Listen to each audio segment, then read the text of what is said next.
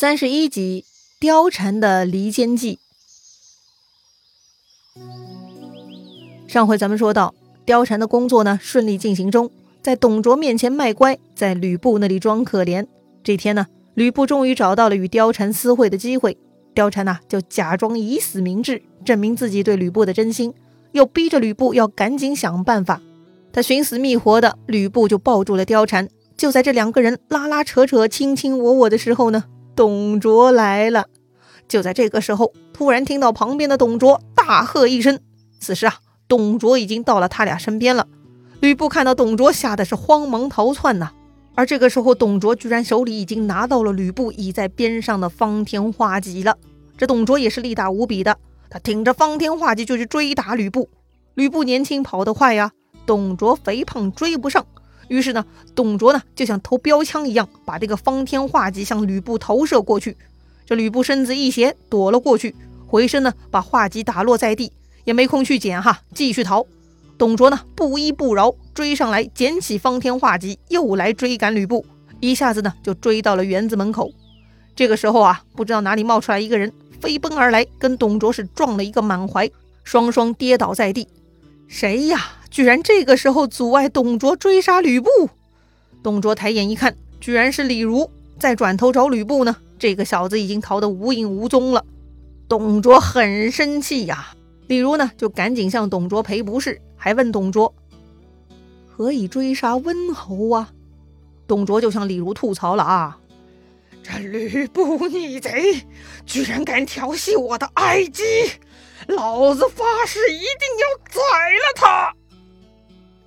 李儒呢，赶紧劝董卓：“这貂蝉只是一个女子，但吕布是太师的心腹猛将，不如就把貂蝉赏给吕布，这样吕布就会感激太师大恩，一定会以死报答的呀。”这里呢，李儒还特地说了一个典故哈，楚庄王绝缨之会，来提醒董卓，对于江山社稷，这手下大将比美人更重要啊。好。楚庄王绝缨之会，哎，是说什么的呀？这儿呢，咱们也一起来回顾一下这个故事哈。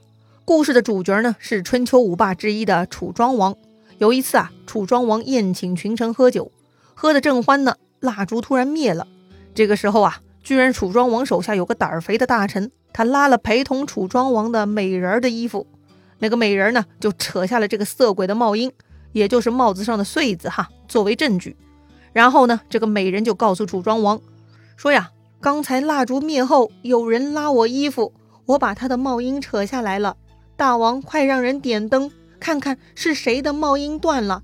这个胆大包天的色鬼！按说呢，臣子冒犯大王的女人，那可是杀头之罪。但是楚庄王特别有想法，他没有当众揭穿这个色鬼，反而让所有喝酒的大臣全部都把帽缨给扯掉，然后再点灯。点灯以后嘛，当然就看不出来谁的帽子有问题喽。那个咸猪手的大臣呢，自然也没有暴露出来，蒙混过关了。没想到三年以后，晋国与楚国交战，当时楚国有一位大臣奋勇争先，五场战斗都冲杀在最前面，首先杀败了晋军，帮助楚国获得胜利。楚庄王感到奇怪，就问这位大臣说了：“我的德行浅薄，从来没有特殊优待过你，你这次为什么奋不顾死呢？”这位大臣就说了啊，我罪当死啊！我就是当年帽缨被扯下的那个人呐。上次宴会，大王您隐忍不治我的罪，保全了我的颜面，我一直记着这个大恩大德，所以发誓要报答大王，为您肝脑涂地，冲锋陷阵。楚庄王很感慨啊，是啊，当年他原谅那个酒后失态的大臣，换来了人家对他的忠心耿耿。当年的决策太英明了。李儒呢，在这儿也跟董卓回顾了一下这个故事。他提醒董卓，拉拢大臣更重要啊。董卓听完呢，若有所思，逐渐也收敛了怒气。是啊，没错哈，李儒说的对呀，不能意气用事杀掉吕布，要不就按李儒的意思去办吧。待董卓回到内堂，看见貂蝉在哭，董卓刚刚压下去的怒气呢，又冒了上来，他就质问貂蝉。你居然敢跟吕布私通！貂蝉听董卓这样问呢，就委屈的大哭起来。太师错怪妾身了。接着呢，貂蝉就编了一个故事，大意就是啊，这个吕布闯入后花园，对貂蝉不怀好意。貂蝉为保住名节，就准备跳荷花池自杀，却被吕布这厮给抱住了。正在这生死之间，太师来了，才救下了性命。说完呢，他又继续抽抽搭搭，委屈极了。董卓听完呢，啊，觉得吕布确实可恨呐。但想到李儒的提醒呢，他就试探貂蝉了，说呀：“罢了，既然吕布忠义于你，那我就将你赐给吕布吧。”这董卓还没说完，貂蝉就大惊失色，大大的眼睛满是委屈啊，开始大哭。哈哈哈哈妾身已经是太师的人了，如今太师要把妾身赏给家奴，妾身宁死不屈！说完呀，貂蝉就去拿墙上的宝剑，准备自杀。董卓看到这个场景，心想：这么美丽的爱妾，居然如此刚烈，宁死都不肯嫁给吕布。哎呀，果然是个好女子啊！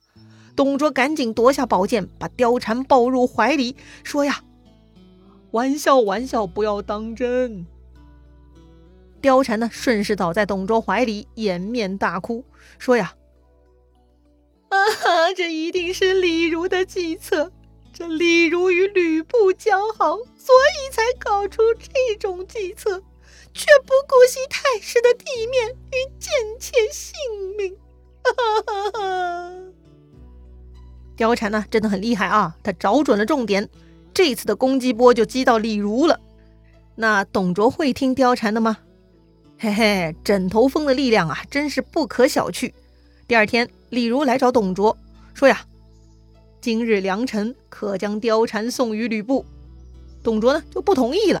他说呀：“吕布跟他是父子，哪有将父亲小妾赏赐给儿子的道理呢？”哎，这次就不追究吕布的罪责了。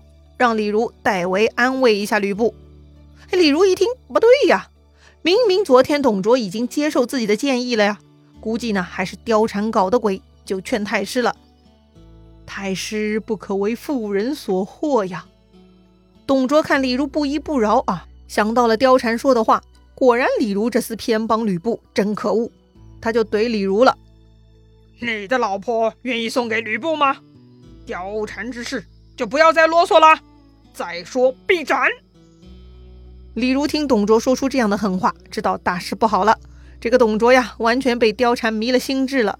李儒仰天长叹：“哎，我们都要死在这个女人手上了。”当天呢，董卓就下令要回梅屋。老规矩，只要董卓出城，百官呢都要拜送。吕布这次呢，却没有跟着董卓的队伍。而是站在一个土坡上，远远目送董卓的车队。他目不转睛的只盯着其中的一辆车，那就是貂蝉坐的车。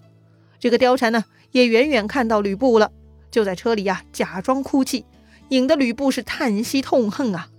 就在吕布伤神的时候，王允来到了他的身边。他问吕布：“温侯为何不跟太师去梅屋呢？怎么在这里遥望而发叹呢？”吕布说：“呀。”这不是为了你的女儿吗？王允假装很吃惊啊，问吕布：“过了这么多天了，还没有许配给将军吗？”吕布是很郁闷呐，老贼自己宠幸很久了。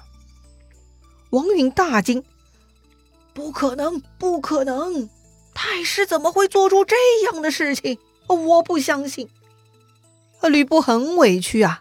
就一五一十把之前的事情跟王允说了一遍，王允听完差点晕倒，好半天才缓过气来，很愤慨地说：“没想到太师会做出这样的禽兽之行。”于是啊，王允就把吕布叫回自己家，躲进密室，然后嘛就开始吐槽了。王允说呀：“太师奸淫我的女儿，夺了将军的妻子。”我二人就成了天下人的笑话了。我王允已经老迈无能，也不足为道。只可惜将军盖世英雄，也要忍受这样的侮辱啊！俨然呢，王允跟吕布都成了此事最大的受害者，而且是奇耻大辱。吕布听王允这么一说，那是怒气冲天呐，拍着桌子大叫啊！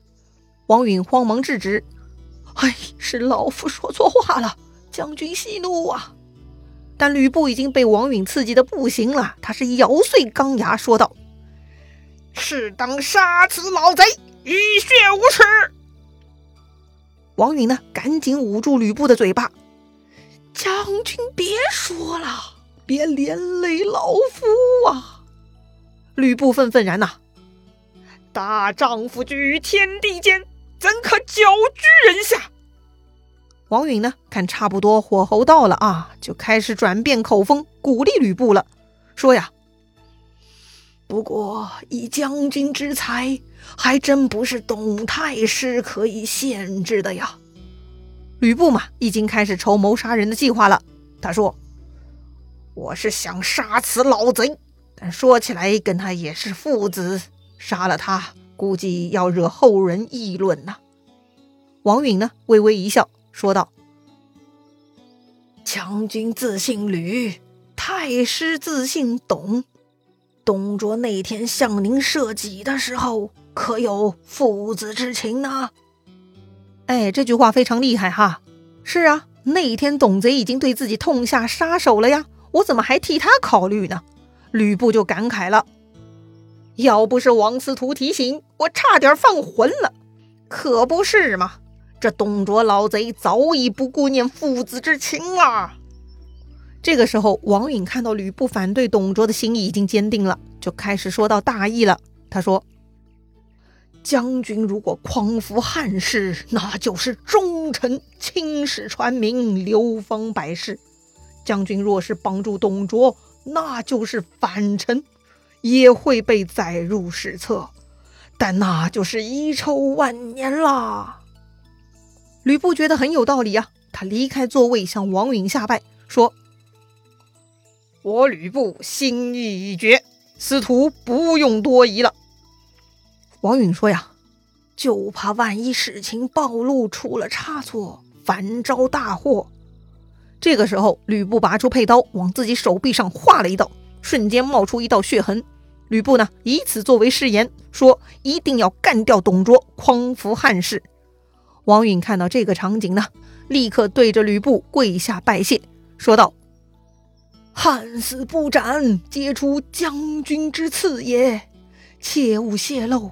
临期有计，自当相报。”意思就是说呀，如果汉室的传承没有断绝，那都出自将军你的恩赐啊，请将军先回去等消息，到时候自有计划会通知你的，你一定要保密呀。事成之后一定会报答将军的呀！吕布呢又慨然承诺，两个人呢盟约已定，吕布就回去了。看样子这个吕布真的要跟董卓彻底翻脸了。那么王允他们会怎么搞定董卓呢？这一次吕布还会像杀丁原那样杀掉董卓吗？精彩故事啊，下一回咱们接着聊。